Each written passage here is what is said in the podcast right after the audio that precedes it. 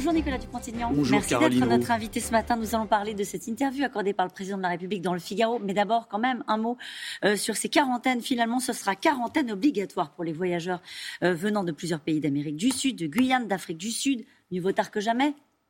Je le réclame depuis les plus d'un an. À l'époque, on m'a traité de tous les noms, que je racontais n'importe quoi, que c'était impossible. Maintenant, la question, c'est de l'appliquer correctement. Et c'est le problème des frontières intérieures, car euh, si la personne atterrit à Madrid et vient par la frontière intérieure, cela n'a pas de sens. Alors comment on fait? Et on fait un contrôle des frontières nationales. Mais ça, on n'y est toujours pas. L'Italie l'a décidé. J'espère qu'on y arrivera. Il faut l'appliquer pour les voyageurs qui viennent d'Inde, d'ores et déjà, anticiper? Il faut l'appliquer pour tout le monde avec une rigueur.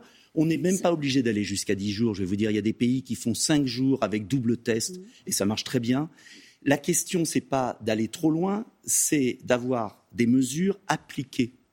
Appliquées. Applicables, ça veut dire que par exemple, pour les quarantaines obligatoires, comment organiser les contrôles? Soit il y a des contrôles si c'est chez soi, soit comme dans d'autres pays qui le font, cinq jours seulement, mais en hôtel, avec double test, de manière à ce qu'on soit sûr que ce soit fait, notamment pour certaines destinations qui peuvent être euh, plus préjudiciables. Et encore une fois, il ne s'agit pas de tout fermer. Je le réclame depuis un an. C'est incroyable ce qui se passe dans notre pays. J'aimerais qu'un jour, peut-être, on arrive à rouvrir le Val-de-Grâce et les hôpitaux fermés, parce que euh, on va avoir le déconfinement, je le Certains souhaite. ont expliqué que c'était pas possible de rouvrir le Val-de-Grâce parce que c'était fermé depuis trop longtemps. C'est pas vrai, c'est pas vrai. Je vous amène des médecins qui ont exercé. Cet hôpital est parfaitement en état. Euh, il y a un bâtiment moderne que tous les Parisiens connaissent. On peut le rouvrir. Et je dis très mais clairement. Il manque des effectifs, Nicolas Dupont-Aignan. Mais les effectifs, il faut à ce moment-là ouvrir les concours. Euh, le gouvernement a bloqué le concours d'interne en réanimation à 74. Il y en avait 72 l'année dernière. Donc est-ce qu'un jour dans notre pays, on va anticiper, anticiper Justement, anticiper. À Berlin, quand on est vacciné, on peut aller au musée. Euh, avec un test de moins de 24 heures, on peut entrer dans un commerce. Est-ce que c'est ça qui nous attend? Est-ce qu'il faut anticiper, comme vous dites, sur euh, vivre avec le, le, Covid et avec des mesures comme celle-ci qui ressemblent à un pass sanitaire? J'y suis totalement hostile là-dessus parce qu'à partir du moment où on est vacciné, on nous explique qu'on a moins de formes graves. Mais on ne sait pas si ça empêche la contagion ou pas. Donc, à partir du moment où les gens sont vaccinés, il n'y a pas besoin d'inventer une usine à gaz sécuritaire qui est impossible à mettre en œuvre. Donc, moi, je persiste à penser qu'il faut, comme je le dis depuis un an, et vous retrouvez toutes mes déclarations, une palette avec notamment aussi les soins qui sont oubliés dans notre pays, euh, la vitamine D qui n'est toujours pas assez recommandée, avec l'ivermectine, l'expérience de la Slovaquie, tout près de chez nous, marche. Il y a les statistiques qui ont été publiées hier. C'est quoi l'ivermectine? L'ivermectine, c'est un antiparasitaire qui permet de traiter précocement et qui a réduit la mortalité de manière considérable en Slovaquie. 24 euh, études, 12 randomisées. Ah, évidemment, c'est une molécule qui ne coûte rien. Alors ça n'intéresse personne. J'en ai assez de voir notre pays revenir au Moyen Âge parce qu'on ne veut pas additionner toutes les solutions. Mm. Il ne s'agit pas d'avoir des combats, euh, il s'agit d'additionner les solutions. pendant cette crise-là, il y a eu le combat de l'hydroxychloroquine. Oui, mais on a eu bien tort de ne pas suivre le professeur Raoult. Ah bon? Oui, oui, parce qu'aujourd'hui, il y a des centaines d'études qui prouvent qu'il avait raison. Mm. Mais attention, attention, il ne s'agit pas de dire que l'hydroxychloroquine soigne tout. Ce serait idiot. Pris très précocement. Donc, encore une fois, pas de débat polémique. Additionner des solutions pour réduire la mortalité, comme dans certains pays. Aller au Maroc. Pourquoi le Maroc a tant de morts en moins que la France, qu'on m'explique. La Pologne, d'autres pays. Moi, j'aimerais qu'on sache. Hum, vous, suggérez quoi? Je suggère qu'on a eu un gouvernement qui a une responsabilité colossale. Hum. Et je demande une commission d'enquête. Et je souhaite qu'on réussisse le troisième déconfinement. Parce que je ne veux pas qu'on ait un quatrième confinement. D'où les mesures de rigueur sur les frontières. Mais je vois que petit à petit, petit à petit, à force d'insister, les purificateurs d'air dans les écoles. Les écoles vont rouvrir le 26 avril. Il faut qu'elles Pourquoi il n'y a pas de purificateur d'air? Il faut qu'elles rouvrent à tout prix. Mais oui, il faut qu'elles rouvrent. il faut que la vie reprenne. Il faut rouvrir. En Allemagne, Mme Merkel a commandé des purificateurs d'air. Dans ma ville ailleurs, il y en aura. Pourquoi il n'y en a pas dans toute la France? À Nice, euh, le centre départemental de vaccination a dû fermer faute de, faute de candidats. Il y a un problème de confiance naturellement vis-à-vis du vaccin AstraZeneca. Est-ce qu'il faut privilégier des vaccins qui ont une meilleure acceptabilité que le vaccin AstraZeneca? Bien sûr. Mais euh, sur AstraZeneca, pourquoi il y a, je sais plus, plus de 10 pays qui l'ont interdit? Et en France, on change au jour le jour. Ce qui se passe est incroyable. Mais Maintenant, moi, je souhaite qu'on s'en sorte. Hmm. Je souhaite qu'on anticipe et qu'on n'ait pas un quatrième confinement au mois d'octobre. Vous avez l'air d'en douter. Non, j'en doute pas, Non parce que j'espère que le pays Bon. va tirer les leçons. Alors, les leçons. Le président, dans un entretien au Figaro, promet plus de bleu sur le terrain. C'est l'expression euh, qu'il a utilisée. Il tiendra, dit-il, son engagement de 10 000 policiers euh, de plus. Comment qualifiez-vous le bilan d'Emmanuel Macron en termes de sécurité, puisque l'heure est au bilan? J'avais une institutrice quand j'étais petit. Comment elle s'appelait? Alors, je ne sais plus son nom. Ah. Mais elle Elle m'a pas marqué. marqué Ah si, quand même. Si, elle m'a marqué parce qu'elle me disait toujours euh, qu'un problème bien posé était à moitié résolu. Mmh. J'ai lu l'interview surréaliste du président de la République dans le Pourquoi Figaro. Ah bah parce qu'il ne traite pas le problème.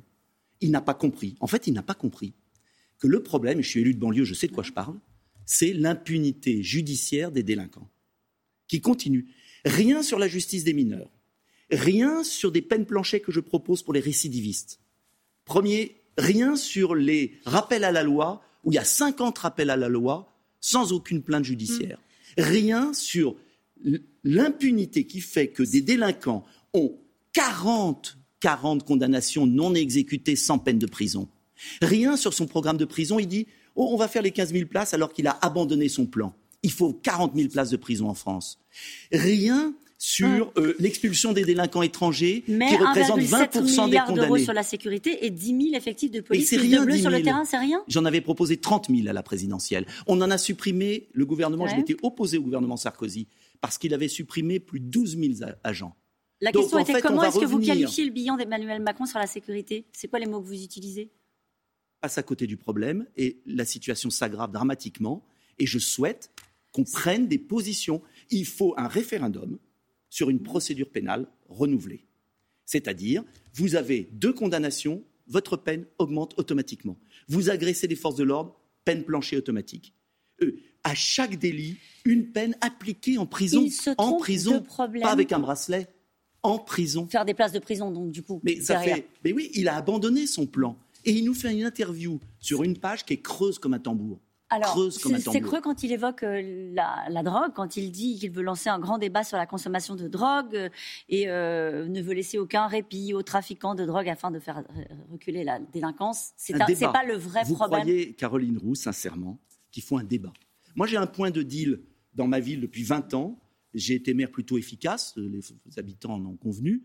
Euh, j'ai demandé le secours de l'État, non. En revanche, pour contrôler si la personne arrive à 19h15 à la gare RER de hier, alors là, il y a de la police. Mm. Mais devant le plan de deal, il n'y a rien. Pourquoi, à votre avis? Ben, Parce qu'il n'y a pas de condamnation judiciaire. Parce que j'ai un policier municipal qui a été agressé avec une pierre dans le dos, qui a failli mourir.